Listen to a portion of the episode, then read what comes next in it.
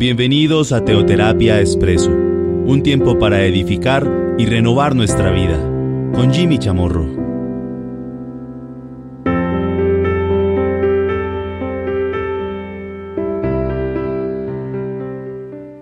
Buenos días, bienvenidos a Teoterapia Expreso, nuestro espacio de todos los domingos.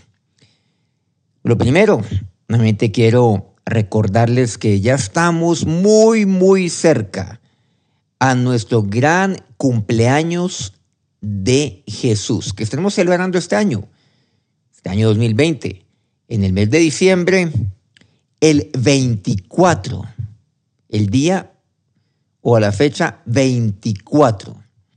Eh, va a ser algo memorable, un cumpleaños nunca antes visto. Les recuerdo que en este año, de manera histórica, después de 57 años que tenemos en esta familia de la Cruzada Estudiantil, estaremos realizando nuestro primer cumpleaños de Jesús de carácter mundial. Lo estaremos celebrando, lo estaremos transmitiendo por nuestro canal oficial, Soy ICT, canal de YouTube.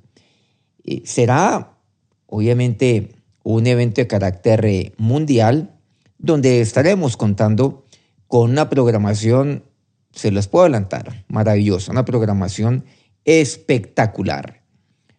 Sería la primera vez que lo, que lo hacemos. Esto va a ser histórico. Muy seguramente será la única vez, esperando que el año entrante ya podamos realizar los diferentes escenarios de carácter público y aún multitudinarios o teatros o en casas, como se ha venido haciendo en algunos lugares donde tenemos así sea un trabajo pequeño pero valioso. Recordarles, 24 de diciembre, 7 de la noche, hora Colombia, para que estén invitando a familiares, a amigos, conocidos. No olvidemos que podemos invitar a personas en cualquier parte del mundo. Estará transmitido por nuestro canal oficial Soy ICT. Sigamos entonces con con todo esto de que hemos venido abordando acerca de atender la voz de Dios. La semana pasada estuvimos mirando lo que es el caso de Noé. Recordemos que Adán y Eva, a quien, de quien hablamos, pues son dos hijos, Caín y Abel. Hablamos, por supuesto, también de Caín, un poco de Abel. Y hace un par de semanas, por cierto, tocamos eh, concretamente el caso de Caín. Hemos ido en Génesis 3, eh, Génesis 4, la semana pasada pues abordamos Génesis 5. Recordemos que también Adán y Eva tuvieron un hijo que se llamaba Set. A pesar de que tuvieron otros hijos e hijas, sin embargo Set es el que le nació a Eva después de la muerte de Abel. O sea, Dios le dio, según ella, a Set por la muerte de su hijo Abel. Y a de la descendencia de Set es que vendría bendición para nosotros concretamente por medio de nuestro Señor Jesucristo. Pero se tuvo un descendiente. Recordemos que pues, tuvo un hijo, este a su vez otro, y en fin. Y por ahí llegó Lamec, descendiente de Sed, por supuesto este hijo también de Adán, eh, Sed, y llamó su nombre Noé. Ahí abordamos el tema de Noé. Noé significa consuelo, Noé significa descanso. Y su papá le puso el nombre porque literalmente dice la palabra de Dios, aquí leo, este nos aliviará de nuestras obras y del trabajo de nuestras manos a causa de la tierra que Jehová maldijo. Literalmente ahí en Génesis capítulo 5. Ahora vamos a Génesis capítulo 6. Y miremos este pasaje desde el primer versículo. Aconteció que, cuando comenzaron los hombres a multiplicarse sobre la faz de la tierra, y le nacieron hijas y les nacieron hijas, que viendo los hijos de Dios, que las hijas de los hombres eran hermosas, tomaron para sí mujeres, escogiendo entre todas.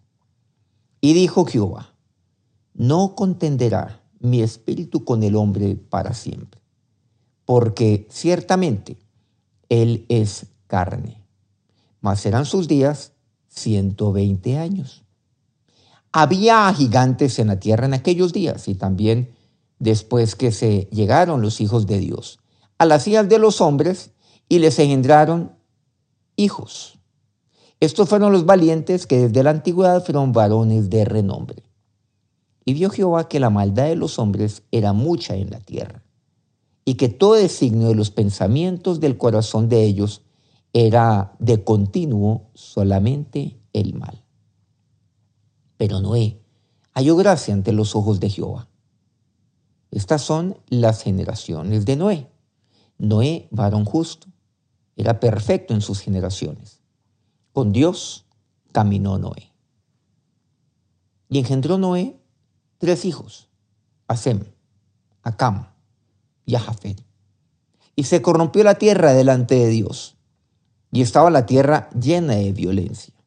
Y miró Dios la tierra y aquí que estaba corrompida, porque toda carne había corrompido su camino sobre la tierra. Dice el versículo 2. Pasemos al 18. Dios hablando aquí, ahí saltándonos un poco, dice, más estableceré mi pacto contigo y entrarás en el arca, tú, tus hijos, tu mujer y las mujeres de tus hijos, de tus hijos contigo. Versículo 22. Y lo hizo así Noé, hizo conforme a todo lo que Dios le mandó. Volvamos nuevamente. Bueno, este es un pasaje que para muchos es eh, un poco confuso, para otros pues causa demasiadas inquietudes, o sea, levanta muchas eh, preguntas. Y, vamos a abordarlo también, pero obviamente que vamos a, verlo vamos a ver también pues, la, la aplicación para nosotros, lo que denominamos nuestra aplicación teoterápica. ¿Qué podemos aprender de ella? Que nos lleve a tomar decisión y, por supuesto, con base en, en el cambiar, en la decisión de cambiar. Ya han pasado varias generaciones. Ya han pasado demasiados años. Inclusive siglos. Varios siglos. Pero comenzaron a multiplicarse. Y eso es lo que dice el versículo 1. Que ahí los hombres comenzaron a multiplicarse sobre la faz de la tierra. Dice, versículo primero. Y les nacieron hijas. Bueno, ¿esto qué tiene de raro, Jimmy? Nacieron hijas e hijos e hijas. ¿Por qué enfatiza el tema de las hijas? Dice, versículo 2 que es como aquel versículo que levanta mucha inquietud, que pone la cabeza como a volar un poco, que viendo los hijos de Dios, que las hijas de los hombres eran hermosas, tomaron para sí mujeres, escogiendo entre todas. Hay que detenernos ahí. Distingue hijos de Dios de hijas de los hombres. ¿Esto qué tiene que ver?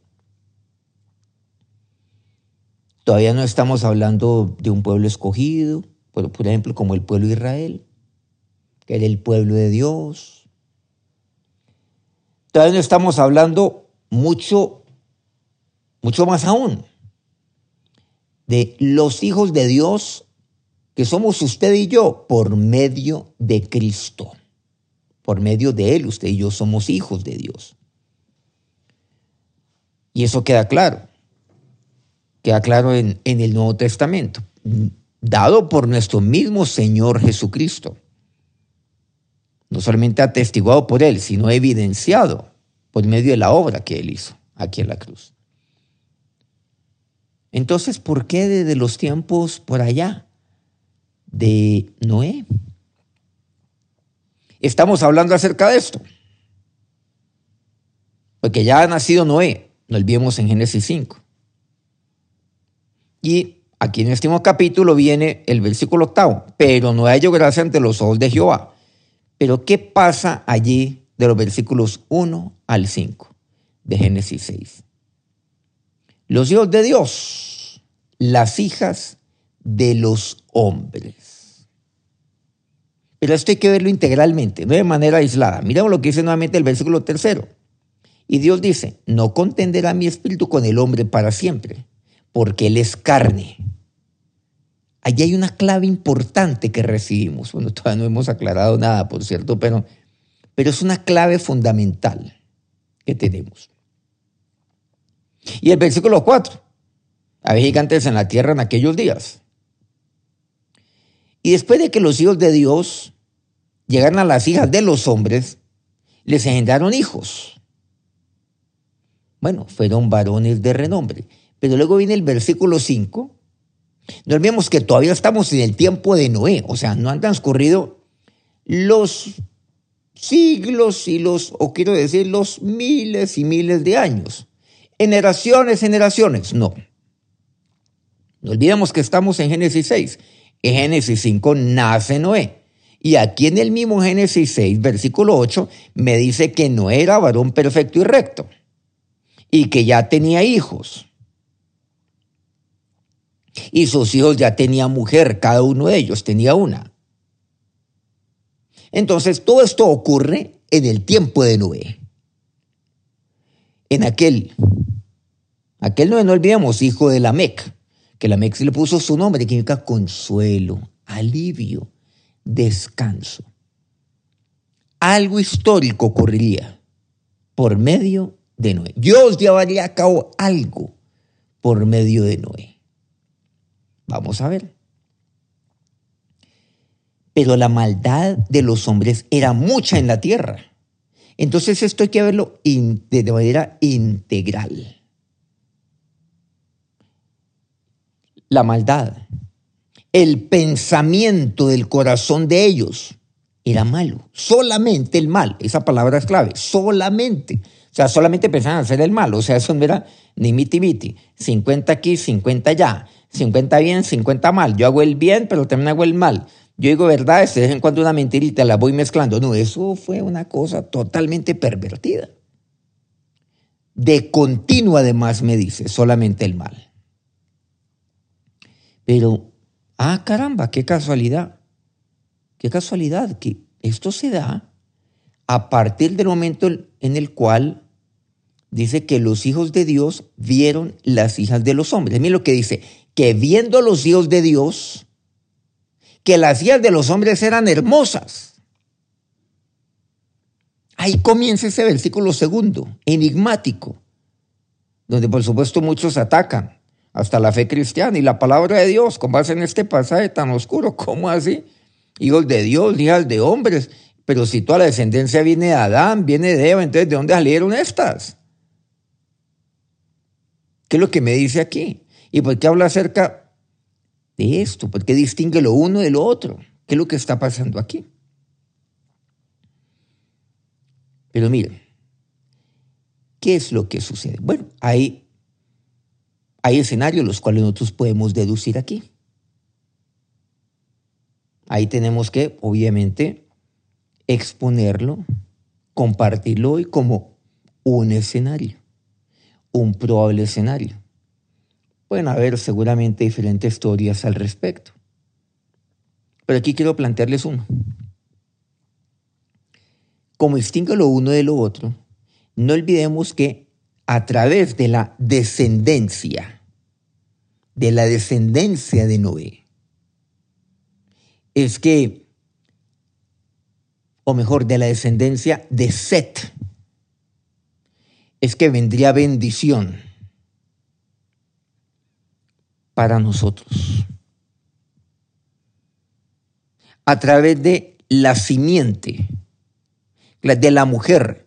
Pero la simiente de la mujer se cumpliría a través de su hijo de Set, no de sus otros hijos. No olvidemos que tiene muchos hijos e hijas ya en esta tierra. Está Caín, bueno, ya no está Abel. Pero están hijos e hijas que tuvo Eva, por supuesto Adán, y de ahí para adelante tuvo muchísimos hijos e hijas. Hijas dice así. Y de ahí para abajo, entonces, ¿qué pasa? Toda una descendencia. Entonces ya encontramos otras poblaciones. Nos ya encontramos una población además enorme que había en la tierra. ¿Cuánta población? El doctor Henry Morris, a quien conocí personalmente, ya falleció. el eh, creacionista moderno más importante, más importante de todos, el moderno lo quiero decir. Porque hay muchos científicos en, el pasado, demasiados, demasiados, demasiados, muchísimos. Pues un hombre de Biblia, un hombre de ciencia, un hombre temeroso de Dios. Yo he dicho que de él recibí un, pues, un libro que él me regaló. Compré todos sus libros, por supuesto, ya hace como 35 años. Tan vigentes ahora como en ese momento. Pero él calculó, desde el punto de vista demográfico, cuál pudo haber sido la población. Pudo haber sido, lo aclaro, la población en los tiempos de Noé, o sea, en los tiempos del diluvio. Y él llega a una cifra bien interesante, en el entendido que en ese momento, pues obviamente se tenían mucho más hijos de los que hoy teníamos. Las personas eran mucho más longevas que ahora. Y, ya hacemos la edad de varios de aquellos que, pues, que le sucedieron a Adán, pues no solamente a Adán, de ahí para abajo. Los años que vivieron. Siglos. Bebían ocho, nueve siglos. Ahí podemos bajarle un poquito también, en fin. Pero son demasiados, demasiados años. Él calculaba que pudimos haber estado más o menos en 1.500, 2.000 millones de habitantes sobre la Tierra. ¿Pueden creerlo? ¿Pueden creer esto? Si hoy calculamos que la población de la Tierra, en esto me puedo equivocar, lo aclaro, tengo que actualizarme, pero calculo que puede estar en unos 8.000, 8.500 millones de habitantes, proyectado una proyección de, los diferentes censos del mundo y sumados todos ellos de cada país, podemos llegar a una población de esas hoy en día. Entonces, tan solo, tan solo imaginar que, que teníamos en ese momento una cuarta parte de la población, pues es algo demasiado, demasiado grande. Es algo, una cifra monstruosa. Entonces no es, como muchos lo han pintado, inclusive películas que lo han pintado como por allá, pues ahí como, como tres tipos, personajes aquí, allá, uno que otro allá, no eran poblaciones completas. Era mucha gente, muchos hombres, muchas mujeres. Pero no olvidemos que la bendición vendría a través de la descendencia de Set. Volviendo un poco a la historia de la Mec. La Mec le puso a Noé, mira lo que dice, este nos liberado de nuestras obras. Bueno, Noé significa consuelo y descanso. Eso, por supuesto, eso me enseña que yo debo ser de consuelo y descanso para mis padres. Pero ahora veámoslo desde el punto de vista de la Mec, que no lo hemos visto, el papá de Noé. ¿Por qué le puso el nombre? Que él va a aliviar nuestras obras y el trabajo de nuestras manos a causa de la tierra que Jehová maldijo. Esperaban que aliviara una futura generación, que aliviara eso. Y el único que le vería sería Cristo. Eso es. Entonces eso es lo que esperaban, que se aliviara. Ay, no, miren, a causa de la maldición de Dios, todo el trabajo que tenemos y estamos alivio para nuestras manos. ¿Será? El trabajo no es maldición. El trabajo no fue maldito por Dios. Nunca. La maldición el hombre la trajo para sí y para la tierra. Claro, Dios maldijo obviamente la tierra, al hombre, porque esa fue la consecuencia de los hechos, de mis actos, pero no el trabajo. Qué interesante. Entonces, los otros descendientes de Eva, de Adán, pues a través de ellos sí se poblaría la tierra, pero sería la descendencia de Set la que llevaría bendición. Ahí, ahí estamos comenzando. Y ya vemos entonces también a Noé, allí también. Y a través de uno de los hijos de Lamec, que sería Noé, llevaría bendición. Por supuesto, que estarían luego los tres hijos de Noé. Bueno, esa es otra historia. Sem, Cam y Jafet. Ya todos sabemos lo que pasaría con Cam. Bueno, pero a través de los tres se poblaría después toda la tierra. Sem, Cam y Jafet. Bueno, y la bendición se llevaría a través de su hijo Sem. Todos lo, todos lo sabríamos. Quiero decir, Por supuesto, de allí vendría, de esa descendencia vendría Cristo. Ya estamos hablando pues del cumpleaños de Jesús, por cierto. Vendría Cristo.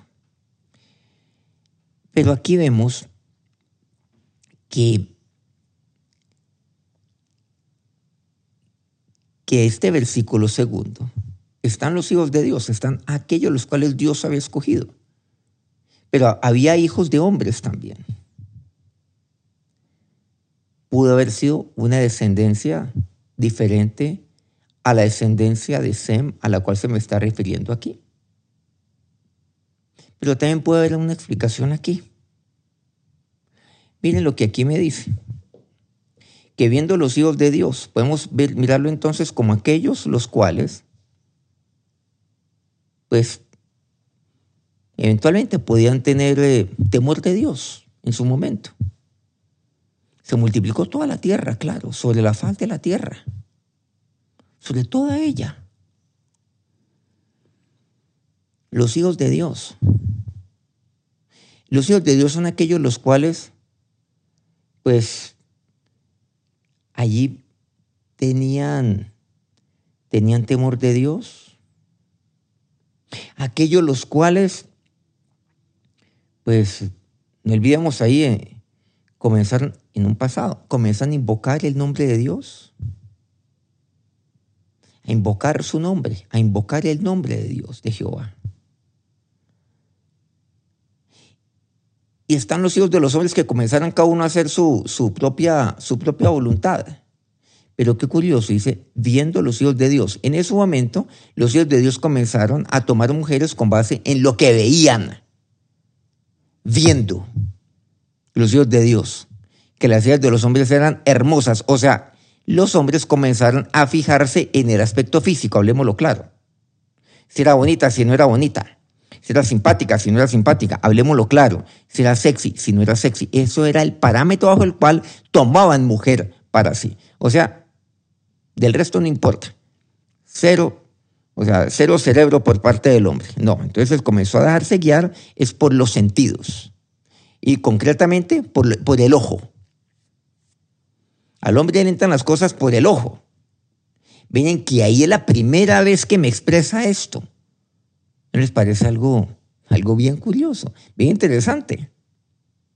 ¿No les parece esto como un hallazgo, como un descubrimiento? Los hijos de Dios vieron que las hijas de los hombres eran hermosas y comenzaron a escoger entre, e, entre todas estas que eran hermosas y tomaron para sí mujeres, estas mujeres que ellas habían visto que eran hermosas, de las cuales ellas ellos comenzaron a escoger. Entonces comenzaron a escoger de esa manera, sin ningún, sin, sin ningún otro motivo, salvo el, el, el, motivo casi que instintivo, la vista, no más. Esa mujer podía ser, puede tener temor, puede no temer de Dios, puede ser la mundana más grande del mundo, puede ser la hueca, puede ser lo que sea la más superficial de todas, la más interesada de todas, la más vanidosa de todas.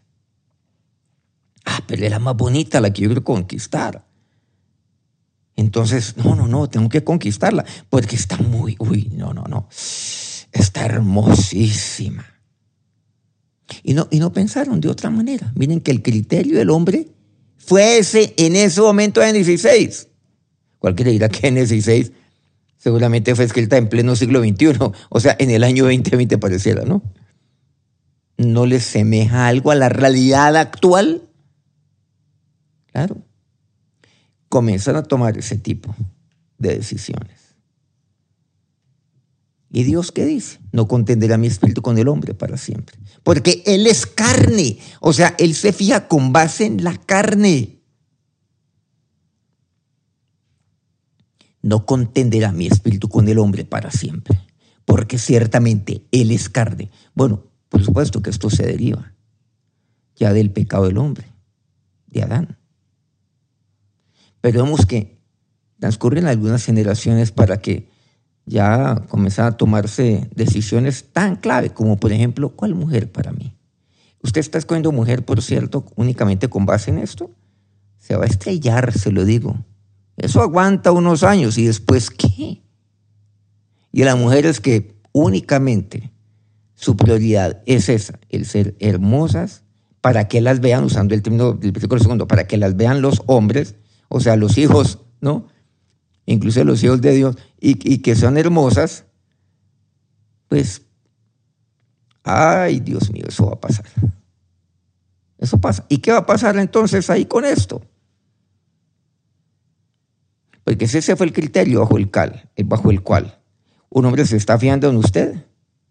Pues ese va a ser el criterio bajo el cual él va a querer verla durante 10, 20, 30, 40, 50 años. Y cuando usted no está así, ¿qué va a hacer aquel? Aquel hueco varón. Más hueco, más hueco que usted. Hablemoslo claro aquí. Y entonces, ve lo que dice aquí. Había gigantes en la tierra de aquellos días y también después que sean los hijos de Dios a las días de los hombres y les engendraron hijos. Primera vez que me habla del término gigante. Entonces, para una mujer seguramente ya comenzó a fijarse también en, ah, caramba, en, los gigantes. Ojalá este gigante se fije en mí.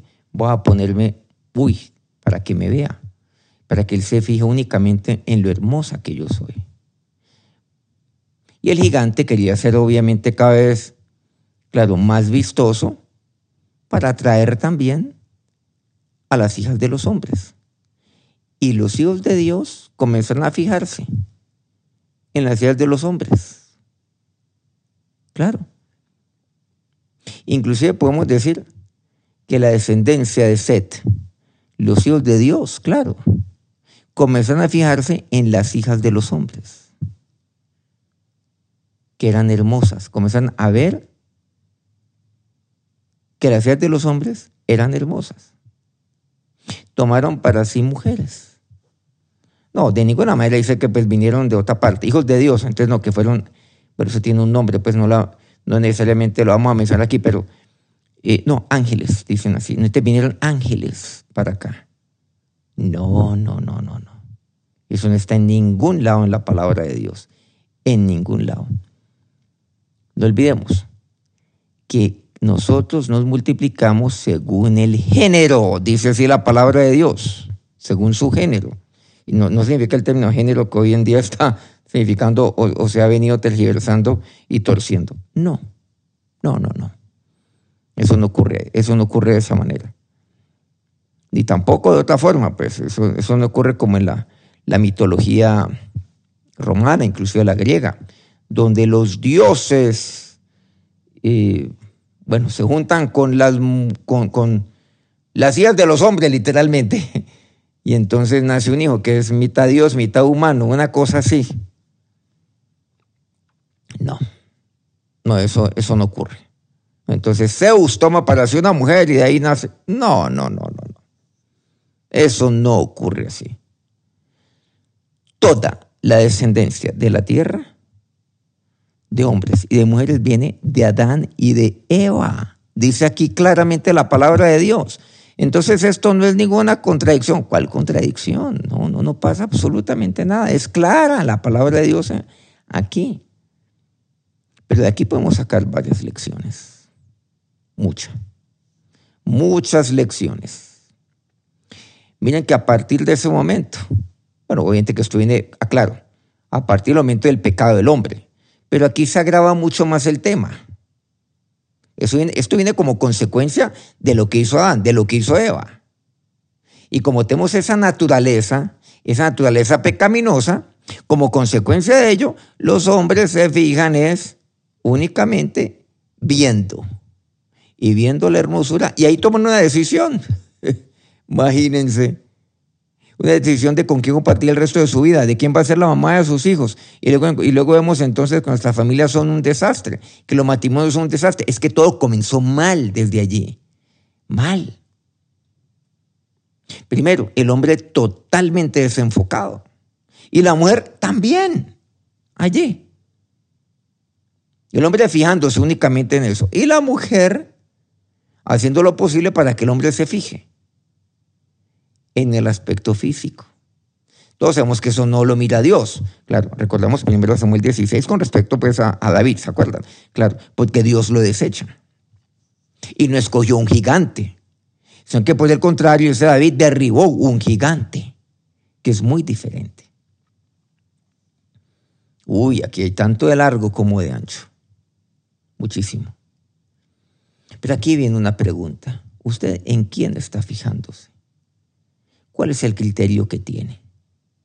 Aquellos que, claro, el que, quiere mujer, que anhele el bien, sí, usted, usted quiere mujer para sí, está orando por la mujer para usted. Usted está orando por un esposo para usted. ¿Cuál es el criterio? ¿Usted quiere ser una mujer virtuosa? ¿Cuál fue el criterio bajo el cual? ¿Recuerdan? La historia de vos que compartimos, por cierto en Teotrapia y Meditación y sé que hubo muchos comentarios al respecto, muchos lo vieron, muchos de ustedes inclusive, en nuestro canal Soy ICT. ¿Cuál fue el criterio bajo el cual vos tomó a Ruth por mujer? ¿Cuál fue? ¿Será en lo que vio? Bueno, ¿o, cuál, o qué fue lo que Ruth cultivó en su vida? Una mujer virtuosa. Bueno, con quiere decir que una mujer no se arregle. Claro, como, como lo hizo el último capítulo de Proverbios. Claro, ella, claro, ella, claro, se viste adecuadamente. No, no de otra manera. Ella misma se hace tapices, ella misma se viste. O sea, seguramente no le cuesta nada, pero se ve más hermoso que lo que visten seguramente la, pues, la realeza. Se ve mucho mejor. Bueno, no quiero entrar en ese capítulo, es bastante extenso. Lo que no quiero es que quede en el aire pues el tema pues de, una mujer eh, pues eh, desarreglada, como dicen algunas, desmechada, no, ni más faltaba, porque la palabra de Dios que tengo que tomar no de manera aislada aquí, pues este pasaje de Génesis 6, sino a la luz de toda la palabra de Dios también. Lo que pasa es que es bastante difícil de llevarlo a cabo en tan solo este tiempo limitado que tengo el día de hoy. Seguramente tenemos que ampliar mucho más este tema. Bueno, si le interesa, comente en Facebook a ver si le interesa que sigamos profundizando en este tema. Si no, yo continúo pues naturalmente con otro tema en cada uno de nuestros domingos eh, que tenemos pues eh, a continuación. Si quieren que lo sigamos profundizando, lo vamos a hacer. Esto es un tema fascinante para mí también, pero también hay otros naturalmente que queremos igualmente compartir. Eh, ¿Usted qué opina al respecto? Pero ¿qué decisión está tomando usted? Acerquémonos a Dios en oración. ¿Quiénes? Los hijos de Dios. Ahora, Señor y Dios, nos acercamos a ti en este, en este momento, en este día. Dios, Señor, tú me hablas tan claro por medio de tu palabra. Todo se origina así, en la caída del hombre. Pero aquí están las consecuencias de la caída del hombre. Una de ellas, ¿cuál es? Que los hijos de Dios nos estemos fijando mucho más. O igualmente, los hijos de los hombres, fijándose en únicamente en el ver la hermosura de una mujer y tomar decisión en ese sentido. Señor No contenderá mi espíritu con el hombre para siempre, porque ciertamente Él es carne. Tomar decisiones en la carne. Y cuando se toman decisiones en la carne, ¿cuál es la consecuencia de nuestros hogares, de nuestros matrimonios? ¿Qué es lo que una mamá entonces le está enseñando a sus hijas? en cultivar únicamente esto. Nada más. Y eso es lo que vemos. Y eso es lo que se evidencia. Pero no, Señor. Ayúdame Dios en esto. Y si usted no toma decisión en sentido, así usted sea muy joven todavía y no esté pensando en ello, pero vendrá el momento seguramente desde ya, oh Dios, desde ya yo te lo pido, Señor. Desde ya. Ayúdame, mi Señor, porque yo soy tu hijo. Yo soy tu hijo. Y fíjese, en una hija de Dios. Claro, están las hijas de los hombres. Ellas seguramente son hermosas y se han arreglado para verse de esa manera. Hermosas exteriormente. Hermosas pasajeramente. Y yo hoy también más allá, ahí en esta oración mientras estamos orando. Hermosas porque seguramente se arreglan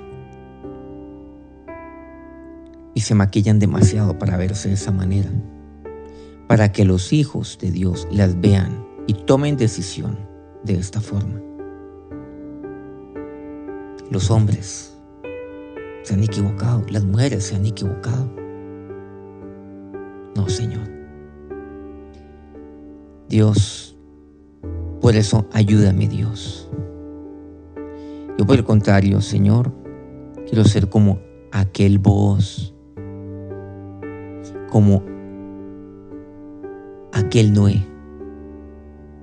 Que haya gracia ante los ojos de Dios. Sí, ante tus ojos. Que sean tus ojos sobre mí, que haya gracia ante tus ojos. Es a ti a quien quiero, Dios, atraer a mí, que tú me mires a mí, Señor, pero que tú, Dios, me mires como lo que miraste en David, mi corazón. Eso es lo que tú miras. Y si tú miras el corazón, mi corazón, Padre, ¿cómo un hijo de Dios puede mirar algo distinto de lo que tú ves, Padre? Sí, Señor. Ayúdame, Dios, ahora. Si esa fue mi prioridad, Dios, ya no. Ahora, Señor y Dios, que tu bendición recaiga sobre cada uno de estos tus hijos y estas tus hijas en este día. Amén.